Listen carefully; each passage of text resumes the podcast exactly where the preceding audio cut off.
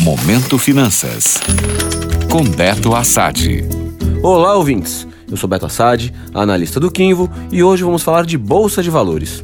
Após fechar o mês passado com queda de 10,10%, o primeiro com desvalorização em 2022, o Ibovespa iniciou maio também com perdas. No primeiro dia de pregão do mês e da semana, o Ibov caiu 1,15%, fechando aos 106.639 pontos e se afastando da marca dos 110 mil. Já o dólar foi na contramão e subiu forte. A moeda norte-americana se valorizou 2,08%, fechando o dia aos R$ 5,12. Chama a atenção dos investidores que tanto o Ibovespa quanto o dólar têm seguido o fluxo de investimento estrangeiro no país.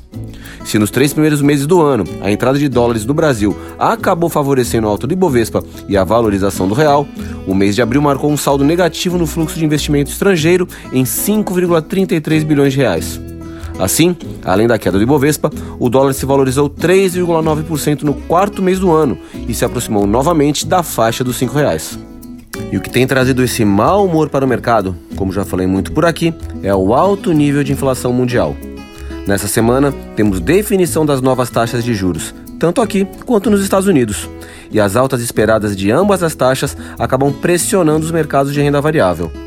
Enquanto na terra do Tio Sam se espera um aumento de 50 pontos base para um intervalo entre 0,75% e 1% ao ano, aqui o mercado projeta o aumento de 1 ponto percentual, levando a Selic para 12,75% ao ano. E a expectativa medida pelo Boletim Focus dessa semana é que nossa taxa feche de 2022 valendo 13,25%, com mais um aumento de meio ponto percentual. Ao meu ver, se a inflação por aqui não for controlada e a taxa nos Estados Unidos continuar subindo de maneira acelerada, vejo a possibilidade da nossa taxa Selic ir além desse patamar, o que é bom para a renda fixa, mas péssimo para o crescimento econômico. Assim, ainda continuo com o pé no freio em relação à renda variável. Se proteger da inflação usando títulos atrelados ao IPCA e outros produtos ligados à Selic continuam sendo um ótimo negócio. Protejam-se. Gostou? Para saber mais sobre o mercado financeiro, acesse meu Instagram, beto.assad. Até a próxima.